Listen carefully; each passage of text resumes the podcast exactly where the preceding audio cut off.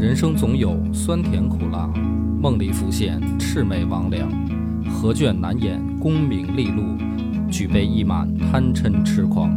野史下酒四电台，道出不一样的精彩。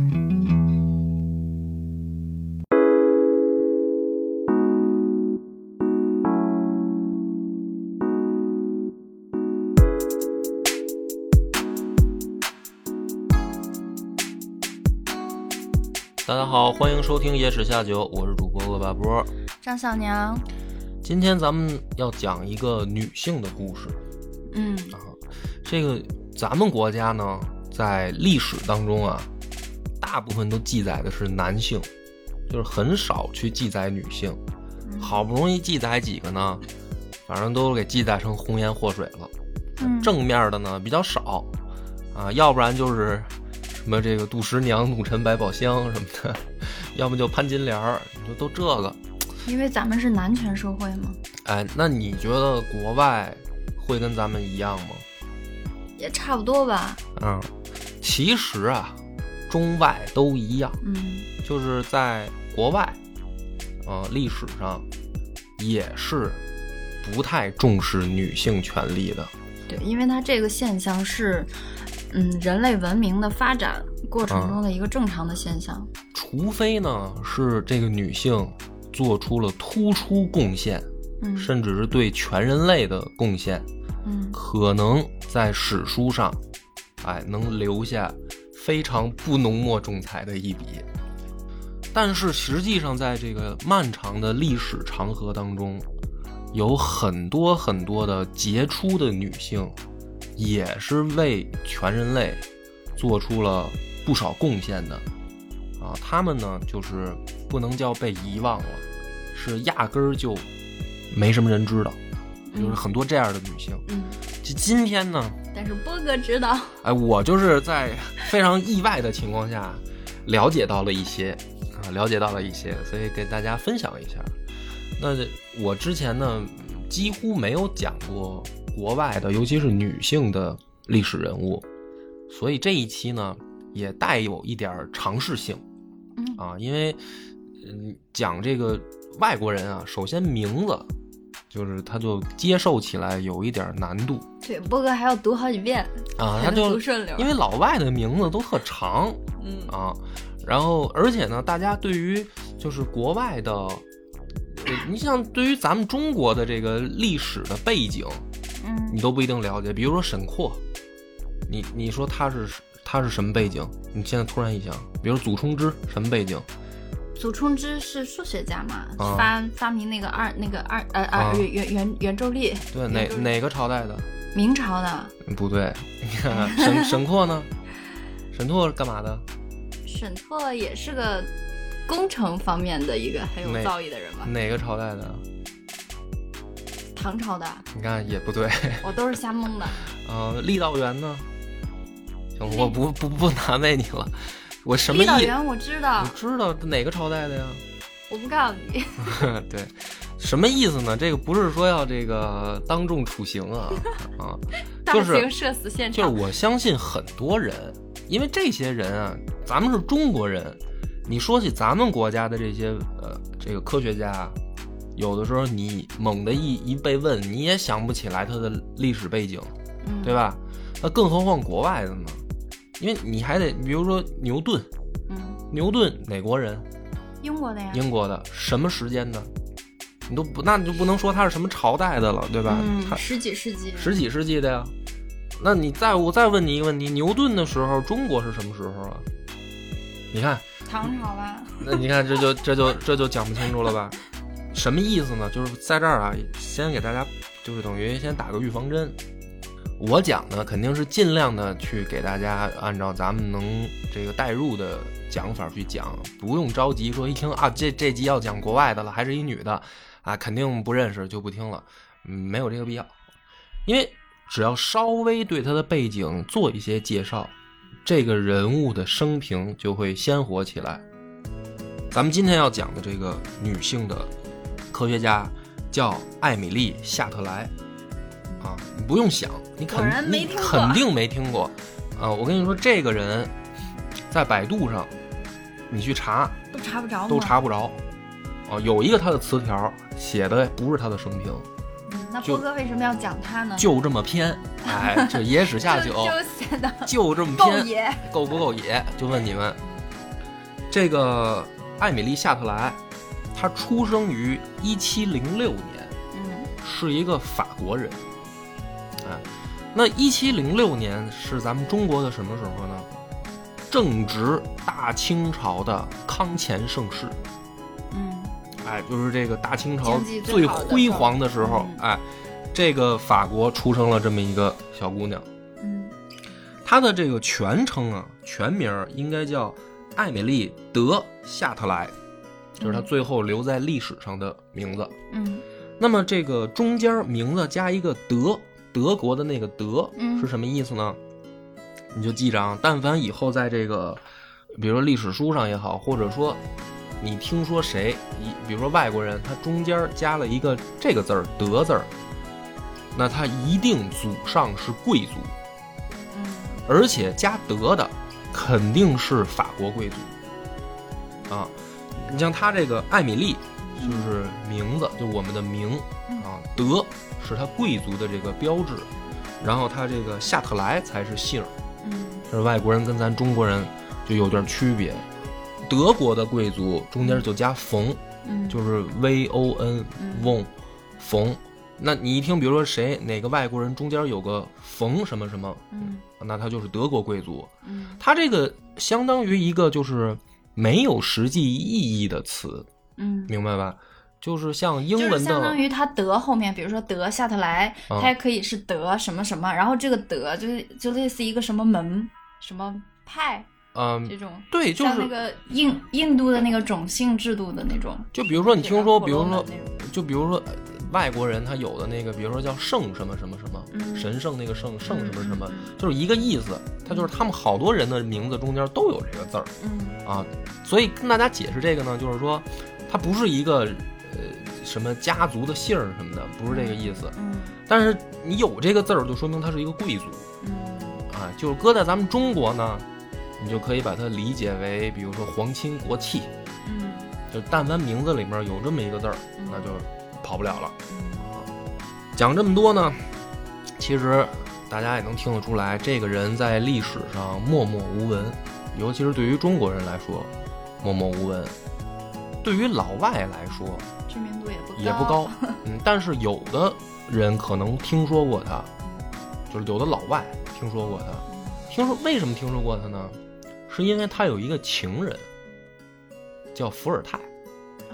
哦，就是启蒙思想家伏尔泰是他的情夫，他因为这个事儿，可能才被少数老外听说过，但是实际上掩盖在这个历史的背后，书本之下，真正艾米丽·夏特莱她的身份是什么呢？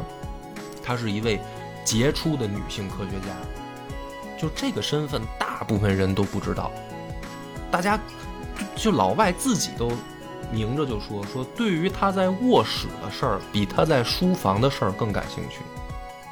就他去做的那些什么科学研究，对于老外来说，还不如去了解他的绯闻八卦，就很悲哀。就大家不要以为说只有咱们中国古代对女性啊如此的不尊重，其实老外也一样啊，没什么差别。就大家还是对这种吃瓜呀比较感兴趣。哎，那么这个当时呢，他出生在一七零六年，也就是十八世纪嘛。嗯十八世纪的法国，当时的科学界分成了两大阵营，就有两个门派，你可以把它理解为一部分，其中就是有一派人以笛卡尔的科学理论为精神指导。数学家笛卡尔。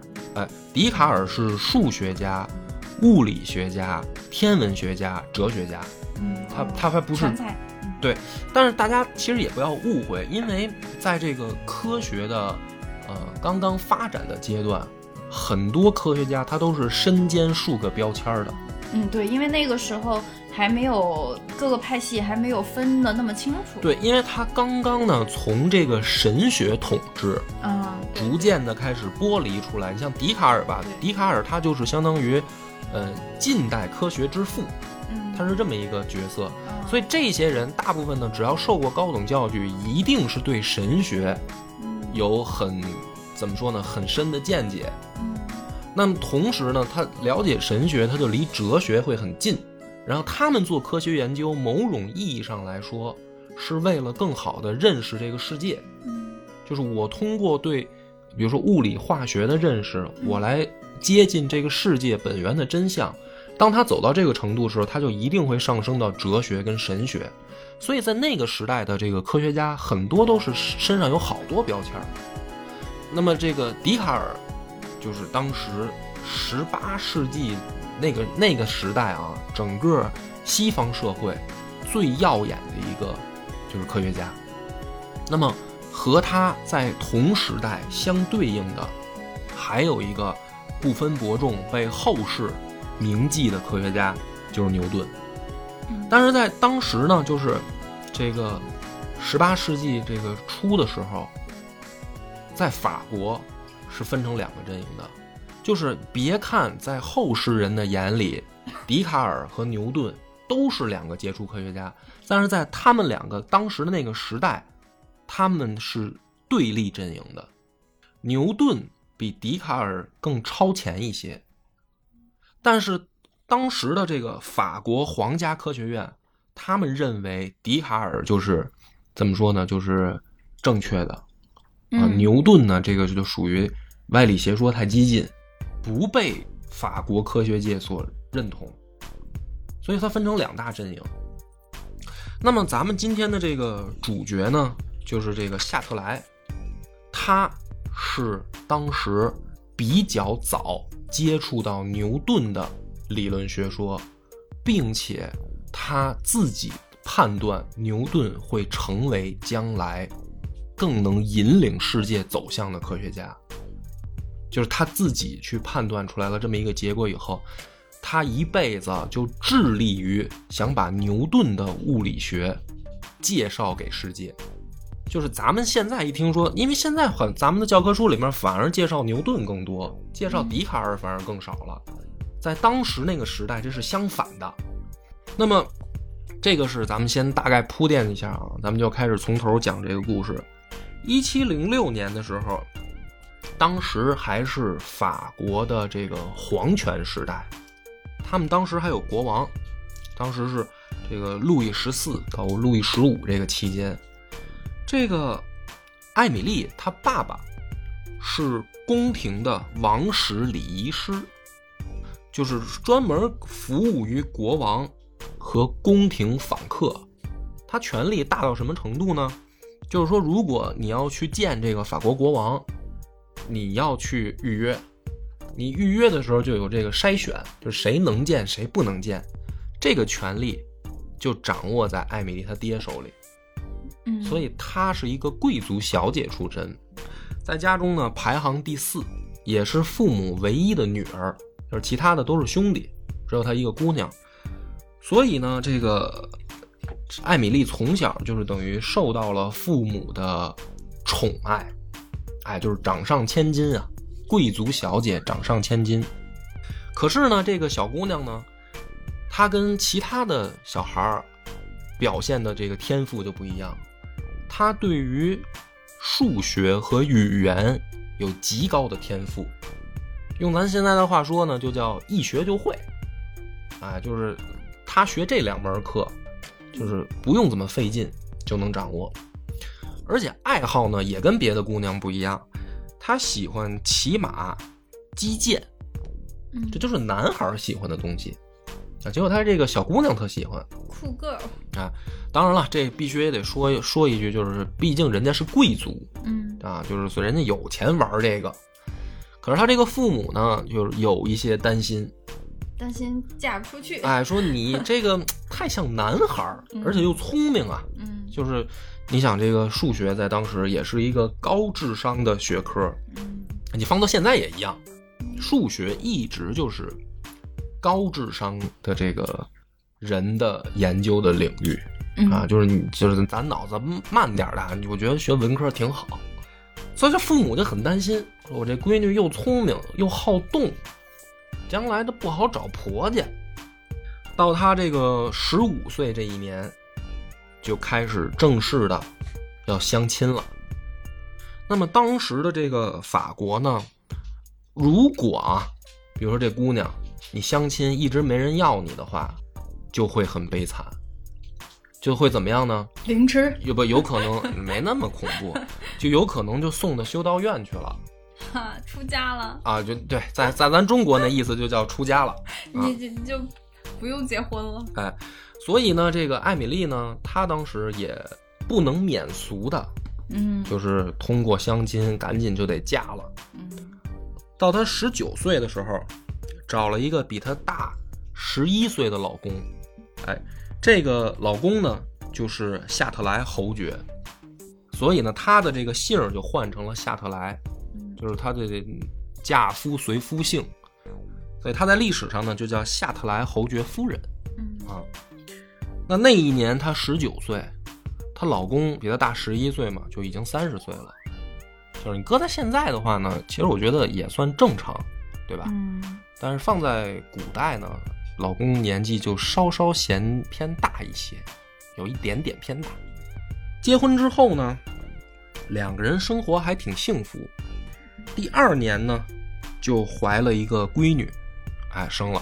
然后第三年呢，生了个儿子，这就等于结婚三年之内就儿女双全了。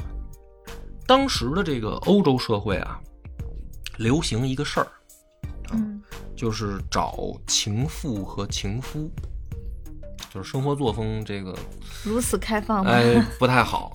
大家这个后世啊，尤其是外国人聊起来，就以为他们的这个贵族啊是，呃，奢靡淫荡的这种怎么说呢？社会风气啊。嗯其实呢，呃，在当时社会上是不认同这种怎么说叫出轨行为的嗯啊，这就是出轨。嗯啊那么如果就是在他们那个时代正常社会下，如果老公发现了，嗯，并且不接受的话，最惨的是把这女的暴打一顿，然后扔到街上。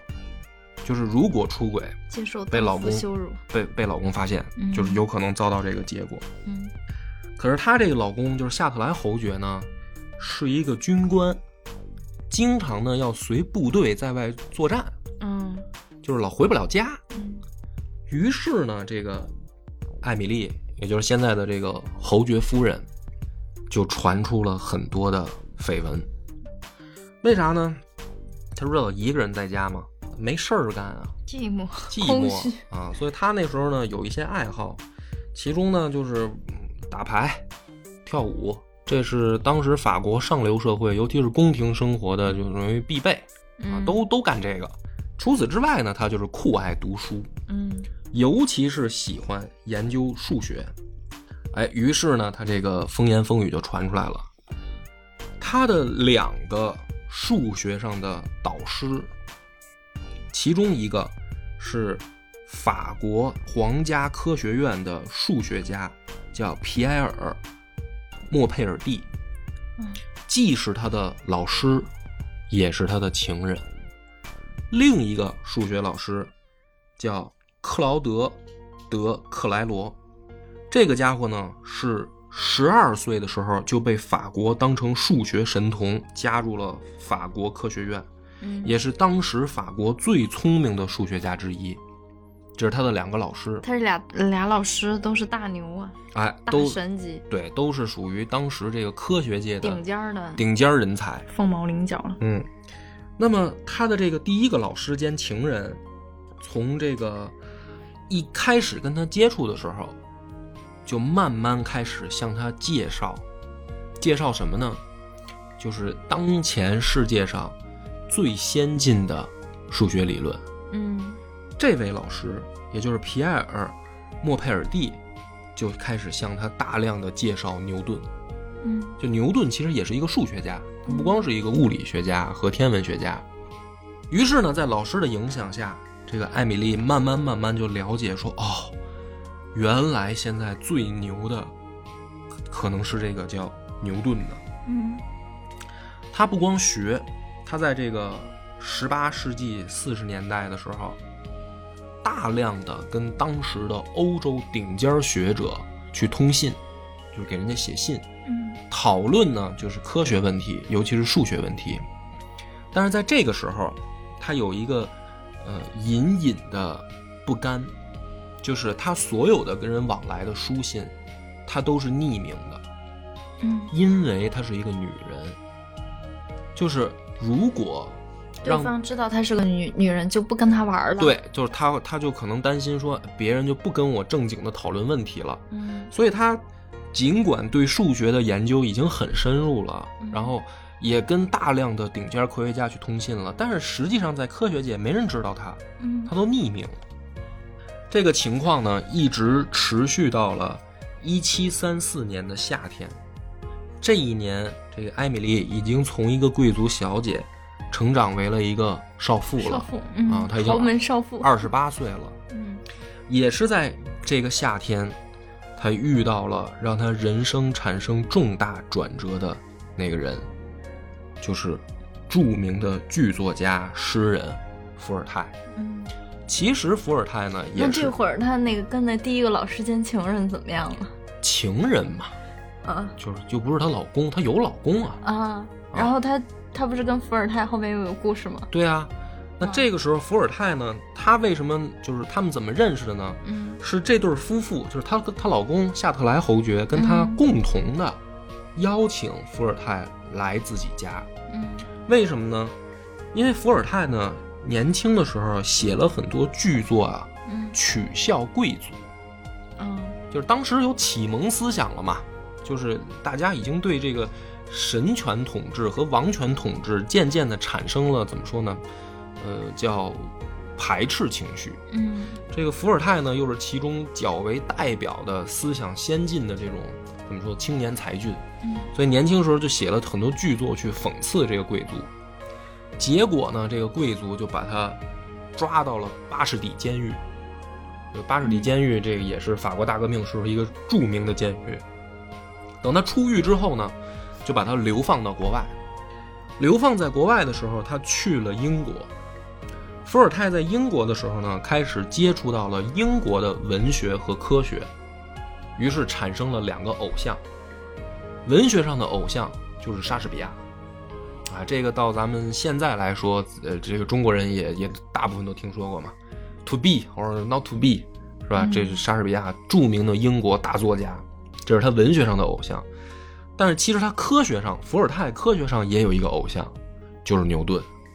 等于他在英国接触到了，呃，别的国家的更先进的文学和科学以后，他反过来再对照法国，他认为法国现在太落后了，所以伏尔泰呢就致力于，就发下了一个愿望，就是说我一定要让法国的知识分子都知道牛顿的这个科学理论。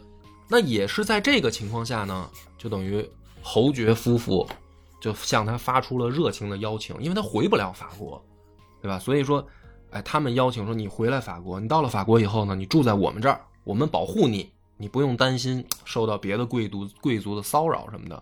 而且呢，这个夫妇也表示说，我们跟你有共同的志向。嗯其实主要就是来源于这个艾米丽，也就是公爵夫人，嗯就说其实我对牛顿也有这种崇拜之情，我也觉得他是目前来说，呃，科学界最最正确的理论方向。就是说你你到我们这儿来，我们一块儿来把这个愿望实现，向法国的知识界推广牛顿的理论学说。志同道合啊所以在这个一七三四年的夏天呢，这个伏尔泰跟见到了这个艾米丽，也就是夏特莱侯爵夫人以后，一见钟情，成为了灵魂伴侣，就很。哎，很很意外的是什么呢？就是她老公，嗯就是夏特莱侯爵，他不但没有阻止他媳妇儿跟伏尔泰两个人这个怎么说呢，共同研究、共共同这个搞事情，还特意把自己家族的城堡提供出来，让他们俩研究。嗯就是他们也不住在这个巴黎了，跑到这个乡下夏特莱家族的城堡里面，在西雷，呃，后来他们这个法国人就鼎鼎大名的西雷城堡。在这个城堡里面，艾米丽和伏尔泰各自有各自的工工作室。这个城堡里面还有一个藏书一点二万册的大型图书馆，可以直达他们两个的工作室。同时还有当时世界上最先进的科学仪器的大型实验室。这就是贵族嘛，人家这个搞就搞这种，自己就等于开了一个这个学院啊。当然学院里面就就他们俩，这俩人呢就开始进行大量的物理学和数学的研究，而且就是我想这个日子一定是很美好的，嗯。就是志同道合呀，太快乐了。非常快乐，而老公还不管啊，嗯老公还鼓励，等于还出资鼓励。于是呢，在这个一七三八年的时候，这个伏尔泰和艾米丽两个人合作出版了一本书，嗯这本书呢就叫《牛顿哲学原理》，他们两个合作去写的。而在写这本书的时候，伏尔泰就发现了一个问题：其实不论数学和语言这两门学科的这个造诣来说啊，还是天赋，艾米丽都远远高于他。嗯就是说，说起来这本书是他们两个合作，然后伏尔泰其实因为男人嘛，嗯，就是在那个时代也是这本书一肯定大家本能的觉得那肯定是伏尔泰写的嗯，其实艾米丽是一作啊，这就是一想这女人干嘛呢？肯定就是跟旁边这个端茶送水的，嗯然后这个男的挂个名儿，这个男的这个是吧情夫嘛啊，嗯说送给我最心爱的谁谁谁的，咱们把你名儿也署上吧，大家肯定都是这么理解，对吧？其实不是，其实更主要的是艾米丽，她在数学和语言，尤其是牛顿当时好多写的这个数数学和科学的文章都是用拉丁文写的。嗯这个拉丁文是完全由艾米丽来翻译的，就是伏尔泰根本就不行。嗯当时去过城堡的这个有人啊，回来记载说，这个艾米丽她怎么工作呢？她看着拉丁文的同时，就是她一边看一边大声的用法文念出来给伏尔泰听，嗯每念一段还会思考一下。嗯这个访客就是这个朋友，当时不明白，说他他在他在等什么呢？就是他每念一段，他就等一会儿，好像在想什么。他在等伏尔泰反应吗？不是，他不是在等伏尔泰反应，他同时在脑子里面计算刚才念过的所有的数学公式，哇哦，你就知道这个女的有天赋型选手，对，就你就知道她有多厉害了。就是她不但是把拉丁文在做翻译的同时，他同时在做数学的校验工作，嗯所以你就说这个这个艾米丽有多强。最强大脑，哎，那么也就是在这个 这个情况下，哎，两个人出版这个书以后呢，就伏尔泰相当于也是慢慢名气就起来了嘛，也被人当做科学家嘛。于是，在一七三七年的时候呢，伏尔泰决定想去参加当时法国科学院组织的竞赛。这个竞赛呢，当时的课题特别逗，特别有意思，就是今这次竞赛的题目是研究火是什么。就是金木水火土那个火，嗯火是什么？嗯大家来研究这个比赛。嗯这个问题呢，我在初二上物理课的时候也跟老师提出来过。哎，我就说老师，因为当时老师正在讲这个呃称重量，嗯老师就是说说只要你有这个容器啊，只要你能有称重的东西啊，不论是液体还是固体，你就能得出它的质量，就是它的重量嘛。然后我就问我说老师是所有东西都行吗？老师说肯定行。我说老师那火东怎么称啊？所以这个其实我呢也就止步于此了。嗯 但是当时的这个法国科学界，他们是要非得打破砂锅问到底，就是火到底是什么，谁能给解释清楚了？伏尔泰呢就参加比赛，艾米丽呢也很高兴，说：“哎，这有意思啊！嗯就科学家嘛，就是他们就是对于了认识这个世界的所有的问题，他们都感兴趣。于是呢，这艾米丽就帮着伏尔泰一起去做实验。伏尔泰的实验方法呢还比较传统，就是他去用火烧不同的物质，尤其是金属，嗯然后去看它的反应。就说有的金属被火一烧呢，反而变重了，有的呢就没有质量变化。他们通过这种实验方法呢，去了解火的特性，就是跟金属作为参照嘛。但是越往下研究呢，艾米丽渐渐就觉得伏尔泰研究的方方向不对，他觉得你这么研究，好像研究不明白火是什么。但是同时呢，他又觉得说，我现在跟他说，说不接受，对他一个大老爷们儿啊，牛逼哄哄的，他他我这女的提意见，他不听还好，对吧？不听，他万一真的听了以后，他产生自卑心理怎么办？就是就咱们这参加情商还很高对，啊说。咱咱参加比赛呢，嗯对吧？所以呢，这艾米丽呢就偷偷决定啊，自己也参加比赛，嗯，就我也参加，我也写一个论文。按但是剧情发展，肯定是陪跑的赢了。不是你听着呀，但是呢，他不能白天写，他也不能白天做实验，因为他一旦一弄，伏尔泰一看说：“哎，你这弄得跟我不一样啊！”这不就发现了吗？你不是两个人谈恋爱呢吗？他就担心说，伏尔泰一旦知道了，他们俩这感情就破裂了。就是男的自尊心都要个脸嘛，嗯是吧？都要个面子，他就晚上偷偷弄。等他决定这个的时候，离交稿只有一个月时间了，嗯就是他只有一个月就把这个论文写出来了，而且他研究的方向是什么呢？他把火当成光研究，他就说，你看这个火着起来以后，既有发光现象，也有发热现象，对吧？说你看伏尔泰那个方向呢，只去研究它的这个发热方向，其实你还是没有办法更好的解释什么是火。嗯所以，这个艾米丽的方向呢，说我把它当成光研究，而当时的这个科学界呢，其实已经有了这个三棱镜实验。我们在这个物理课上也学过嘛，光穿过三棱镜会分分成不同的光谱投射出来嘛。当时这个实验已经有了，艾米丽呢就在这个基础上就认为说，其实我可以测不同光谱颜色的温度，就是他首先推定说，光既然能分成不同颜色的光，那么它所蕴含的这个温度，就是释放的温度一定也不一样，这是他当时的一个推想。于是他在这条路上开始研究，在研究之下呢，当时呃他得出来了这个两个结论，一个结论是。他他首先他已经验证了，就是说光确实在不同的穿过三棱镜以后，他去测量出了不同的温度，这是他当时研究的结果。而他更超前的是什么呢？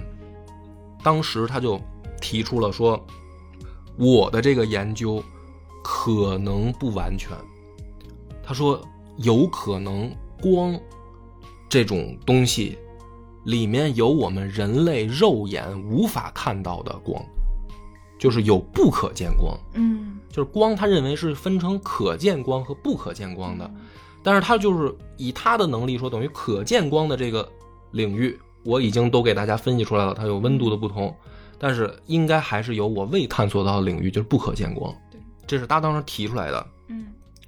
而真正的这个在科学界是到了七十年之后，他的这个推论被证实才被证实，就是证明他说的是对的。嗯。比如说这个紫外线对就是不可见光，嗯那你想这个女人她有多厉害？就是在她在科学上的、怎么说呢？这种这种天赋，对，很厉害。于是到了那个截稿那一天呢，等于这个她也参赛了嘛。嗯但其实呢，当时她跟伏尔泰呢都没得奖，嗯就是得奖这个大奖被别人领走了。但是他们两个的文章呢，都被这个皇家科学院呢登载在这个期刊上公布。那么也就是说，所有的科学家都能看到，说，哎，这个人是谁？嗯是吧？艾米丽·夏特莱，还还是个女的。嗯，哎呦，再一看她研究的东西，非常棒。非常厉害，非常超前。于是从这儿开始，这个夏特莱公爵夫人才正式的作为一个科学家的身份出道。出道，对，被被大众所也不能叫大众，就是被科学界所知道。嗯，啊，就不再是做这个姓名。对，不再做这个伏尔泰这个背后的女人了。嗯。啊。那么到这儿为止呢，伏尔泰也渐渐的感觉到了压力，嗯。就是两个人的感情啊，终归还是出现了裂痕，情侣之间开始内卷。哎，就有点有点内卷了，但是呃还正常的联络，嗯。以朋友身份，嗯但不再以这个情侣身份了啊，就是可能伤害了富二代这个脆弱的小心灵。啊、我要是有一天比这个波哥厉害了，波哥会不会不理我了？你这一辈子，我跟你说过，你有两次出轨机会啊，出轨一次打断一条腿，你知道吧？就是不管你跟谁，你研究什么都没关系啊，反正就两条腿，你看着办啊。那么到这儿为止呢，这个艾米丽这不也成为科学家了吗？他就想说，那我自己的科学追求，嗯下一步我该干嘛，对吧？我要干什么呢？他当时想说，在他认识的范围里面，其实有两个很牛的学者，一个是牛顿，另一个就是莱布尼茨。嗯而牛顿跟莱布尼茨当时的在，尤其是力学上的观点是有矛盾的。什么矛盾呢？用我一个文科生的粗浅的理解，我是理科生，我可以啊给你，给大家解释啊，嗯 就是说，莱布尼茨呢，他的这个学说更偏形而上一些，呃，就是说他认为这个宇宙之间啊是存在一种活力的，这种活力呢蕴含在万事万物身上，而且呢这个活力是守恒固定的。其实他这个活力的词啊，嗯，用我们现在的话说，你就理解了，就是能能量。守恒，就他认为能量之间是，就是说他首先他认为存在是一种一个概念叫能量，嗯。然后能量这个东西是是不会凭空消失、凭空出现的。嗯对，而当时的牛顿呢，其实他的这个想法还没超前到这儿。嗯。他们当时有一个经典的例子，比如说两架马车嗯。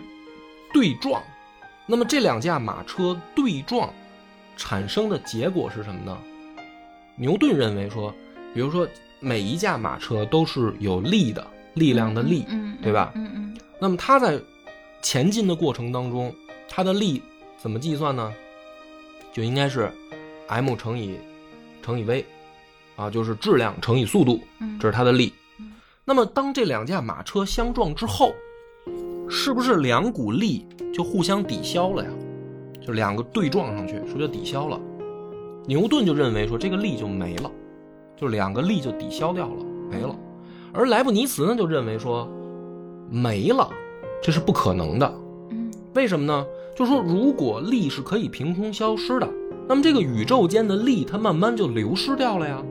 因为力的初始是要有东西附加上去的，嗯不然这个物体，就是之前的科学家从亚里士多德开始，一直到后来的，就是伽利略、笛卡尔，他们都已经有，尤其是到笛卡尔那儿，惯性已经被大家公认了。其实就是说，力如果在呃，就是物体如果在没有外力作用下，会保持静止或匀速直线运动，这个是咱们物理课学的，相当于牛顿第一定律嘛。嗯就当时的科学界是也意认识到这个程度了。那么莱布尼茨呢就认为说，那你说如果这两个力能抵消掉的话，那这宇宙之间的力施加上去，然后互相抵消，互相抵消没了，那咱们这个宇宙之间的力不就慢慢慢慢就没了吗？就它总量不就慢慢减小了吗？那你的意思是什么呢？笛卡尔和牛顿其实他们都是相信有上帝的。那牛顿说这个问题就交给上帝，就意思是说上帝会不断的给这个宇宙之间施加新的力，就消失掉的东西是由上帝再补充回来。那莱布尼茨就嘲笑他，就说你这个上帝真他妈忙，天天就给这宇宙跟上发条似的。牛牛顿在这儿他就有点又当又立了，他。嗯，这是我的理解版本啊，不一定解释的对，但是就是你不过他后期确实是嗯相信有上帝有神了。对，笛卡尔跟牛顿都是相信有上帝的，因为他们那个时候是处在启蒙时代，你知道吧？嗯，对，就是说他，你不能以现在的眼光去理解当时的科学家，嗯因为如果特别激进的科学家是有可能是被会会被教教会盯上的，嗯，所以就是说，不管他们怎么解释，他们一定要先首先承认上帝是存在的。嗯啊那这个，尤其是笛卡尔，笛卡尔在发表第一本书想写的时候，他是刚刚知道这个哥白尼被烧死这事儿，嗯，他就第一本书他就没没出版。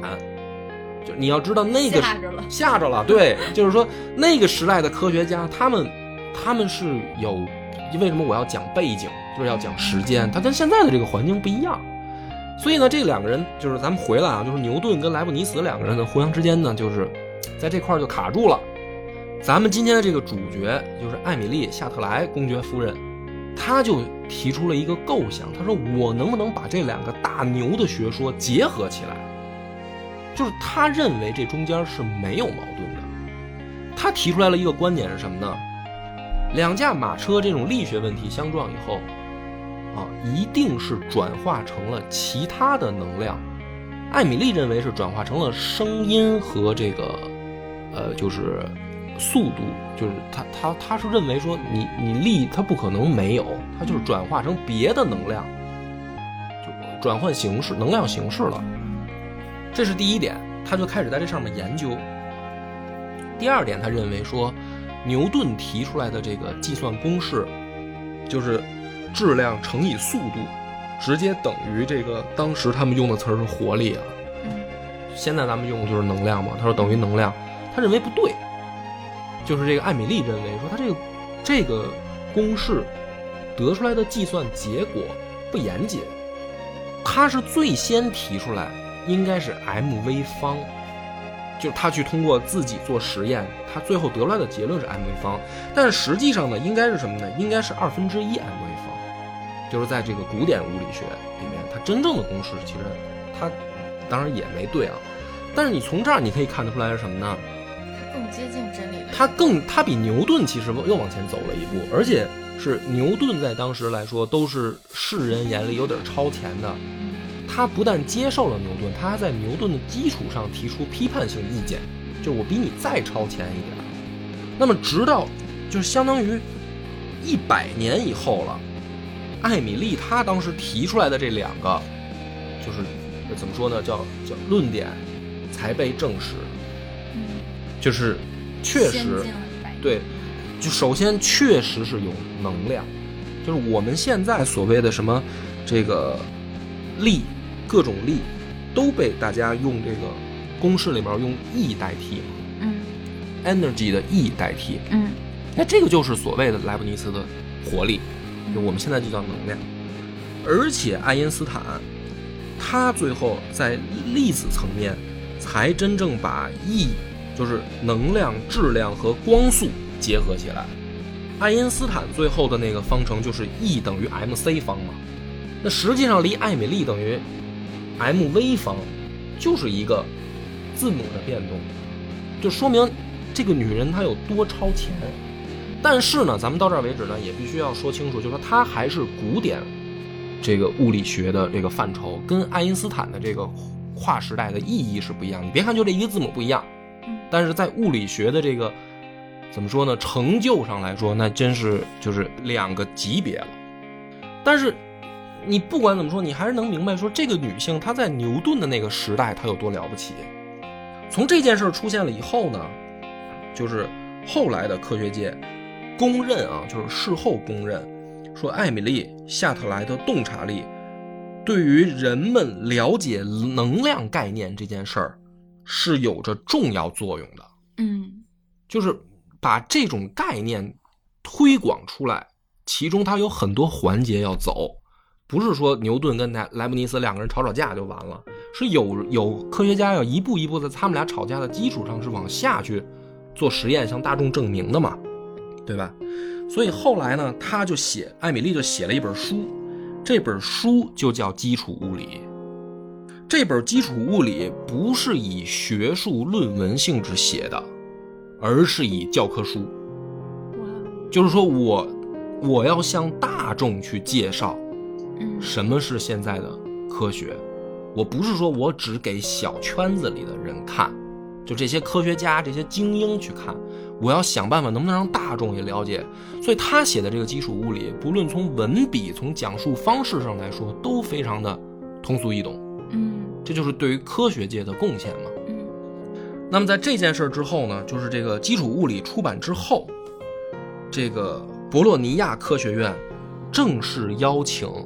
艾米丽成为他们的会员，这个也算是非常非常难的，因为她是女人，包括她自己，她把这封邀请函啊，就是精心保存这辈子，就她那到到死，她都精心保存着这封博洛尼亚科学院给她的邀请函，是对自己的一个肯定。对，就是说我作为一个女性科学家，我被认同了嗯啊，非常高兴。然后呢，这本书他当时也也寄给他自己印出来，再寄给当时的很多的顶尖科学家，比如其中就有当时瑞士的这个数学王子欧拉，就都收到了他这本书。哎，其实讲到这儿，我插一句，你说这个女人不公平的在这儿，就当时跟她同时代的很多科学家，其实都被后世所了解，但就是因为她是个女人，就是其实就是成了无名英雄。就就忽略了嘛，嗯对吧？那么在这个基础上呢，再往后呢，到了这个呃，他四十二岁的时候，就是退位的这个立陶宛国王啊，立陶宛国王的全名叫斯坦尼斯瓦夫莱什琴克斯基啊，嗯这个我就只念一遍啊，我这不自己读着也费劲，反正就是退位的立陶宛国王，呃，也是洛林公爵，他呢就邀请，因为他自己有小爱好，他有三大爱好，一个是艺术，一个是科学，还有一个是慈善，就是这个老国王他自己的三大爱好。其中科学这块呢，他就想自己建立一个小型科学院，哎，就是我自己出资邀请科学家来。于是呢，他就在自己的这个吕内维尔王宫里面，他就成立了这个小型科学院。他当时邀请的人就包括了伏尔泰和艾米丽，嗯，就说：“哎，你们在这个学界也有很大的名望。名望，能不能来我的这个科学院？嗯我我我给你们提供吃吃喝什么这些嗯费用我都包了，就我一爱好嘛，嗯，啊，就是一个大善人。潜心研究就行了。哎，那么这个艾米丽跟伏尔泰也很高兴，因为当时法国的那个环境啊，就是属于哎，就是别听他们自己吹了，就他们都自己都不愿意不愿意在巴黎待，嗯就是觉得不是在凡尔赛宫里面他妈勾心斗角，就是这个传八卦绯闻消息，就一点正事儿都没有，嗯是吧？干脆咱们就去这个吕内维尔宫，嗯哎，到那儿，两个人呢就开始了自己可能是人生当中最快乐的时光又一段快乐时啊光。，因为各自又找到了情人嗯啊，而且伏尔泰呢当时已经是戏剧大师了，就是很多人喜欢他的戏剧，嗯啊，俩人各自又交新朋友。嗯这个艾米丽呢，当时就找了德圣兰博男爵，嗯也是一个军人，就当他的这个情妇。呃，两个人这个非常开心，在这个吕内维尔啊，既是被人尊敬的科学家，又被这个退位的立陶宛国王当王室成员对待，就是以这个皇家礼格对待。啊，这还有情人陪自己玩，特别开心。嗯结果呢，到这个一七四九年的时候，这悲剧就发生了。这艾米丽呢，发现自己又怀孕了，就是怀的是这个圣兰博男爵的孩子。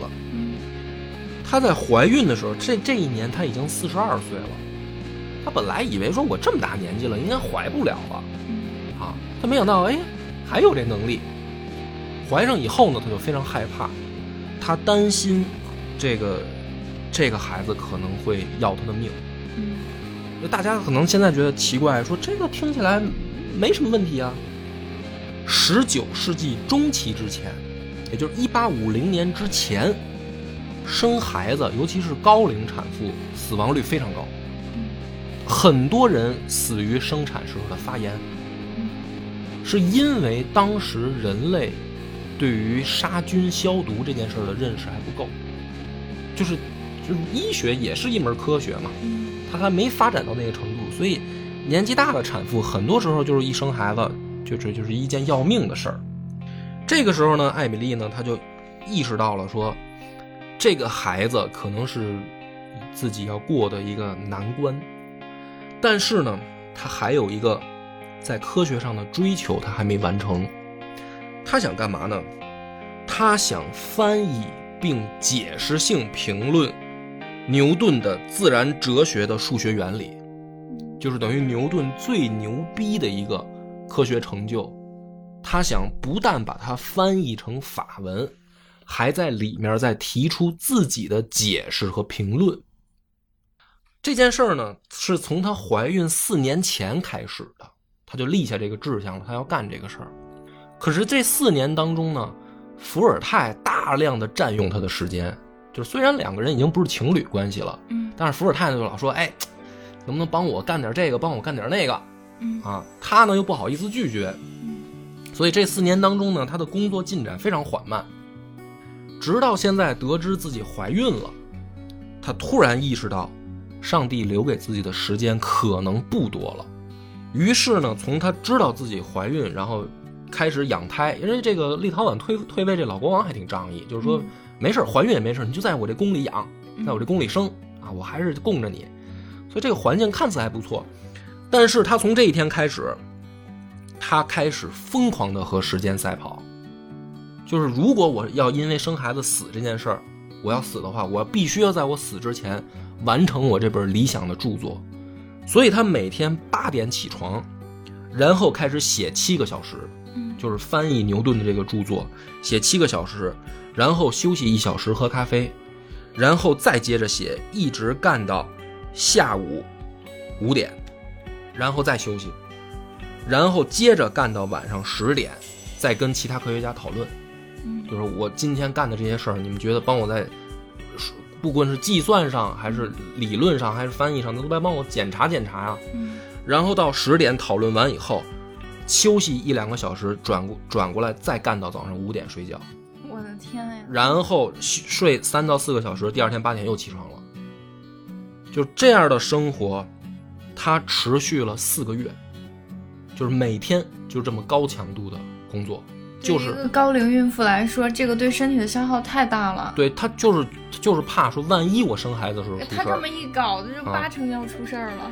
结果呢是在这个九月四号，生下了一个女孩儿，不容易啊。呃，生下来了。嗯在生这个孩子几天之前，就是临产几天之前，他真的完成了自然哲学的数学原理，嗯就这本书他也写完了，翻译完，并且评论完了，整个都弄完了。然后呢，在六天之后，他就死了。哎，这个女性真的太伟大了。然后她死的时候呢，就是她这个呃情夫也回来了，老公也来了，然后伏尔泰也来了，就在他的这个遗体旁边儿，哎，跟他道别。伟大的这个数学家，这个艾米丽·夏特莱公爵夫人就与世长辞了。但是他死了之后，伏尔泰以自己的能力还是没法出版他这本书，因为当时牛顿的学说在整个法国没有市场。嗯就是大家不认牛顿，尽管后来牛顿也也牛逼了啊，但是他临死前费尽心血写的这本书，在他死后没出版，啊，没出版，他的生的这个女儿，就这个小小婴儿，十八个月的时候也死了，一直到这个十年后，又过了十年，也就是一七五九年的时候，法国人的头顶。惊喜地迎来了哈雷彗星。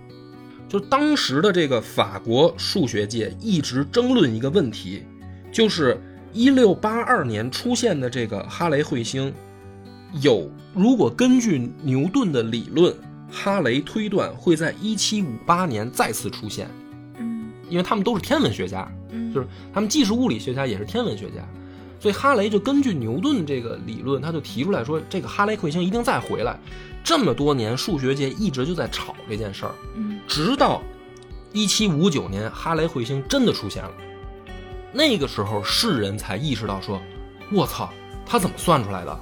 嗯哦，原来有一个大牛叫牛顿，牛顿这东西咱们得看看啊。嗯一看没翻译，然后艾米丽的这份手稿，这才重见天日，就是所有法国的这个科学家才发现说，哦，原来有一个叫艾米丽·查特莱的人，已经不但翻译了牛顿的这个著作，而且翻译的通俗易懂，还有自己的见解，这本书才被大众所知道。天才都是孤独的。所以呢，这个呃查特莱公爵夫人的这个故事啊，我们讲到这儿，这一辈子就讲完了啊。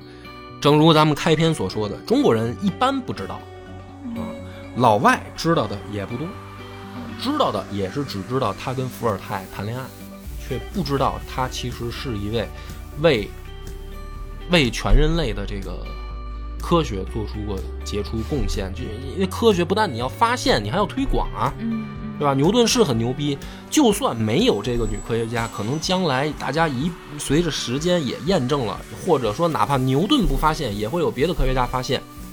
你要这么理解这个事儿呢，也对。